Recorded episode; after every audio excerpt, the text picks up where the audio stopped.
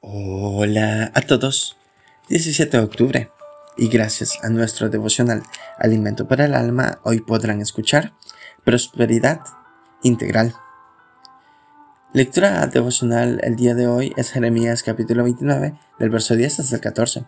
Su verso 11 nos dice, Porque yo sé los pensamientos que tengo acerca de vosotros, dice Jehová, pensamientos de paz y no de mal Hemos visto tres de los principios de una prosperidad integral. El cuarto es un estilo de vida, una manera de vivir que impacte a nuestras generaciones. Deuteronomio capítulo 6, versos 7 al 9 habla de enseñar, de repetir y de escribir. Esto es lo que debemos hacer. La mejor herencia que podemos dejar a nuestros hijos es el ejemplo de una manera de vivir de acuerdo a la palabra. El quinto es compartir. Este principio no se limita a lo material, aunque es importante y necesario. Vamos allá. Marcos 16:15.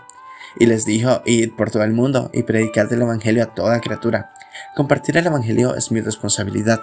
Debemos orar y buscar oportunidades para hablarle a otros acerca del Señor. Mateo 9:36 dice, y al ver las multitudes, tuvo compasión de ellas, porque estaban desamparadas. También extendamos nuestra mano al necesitado, con amor y sabiduría. La generosidad será juzgada al final de los tiempos. Cuando Jesús venga, nos separará en dos grupos y nombrará como herederos del reino a los que atendieron al que tuvo hambre y sed, a los que extendieron su mano para ayudar al forastero, al descubierto, al enfermo o al preso. El sexto principio nos habla del contentamiento. El apóstol Pablo tenía una confianza plena en la soberana providencia de Dios. Pablo estaba en prisión cuando escribió que había aprendido a contentarse cualquiera que fuese su situación.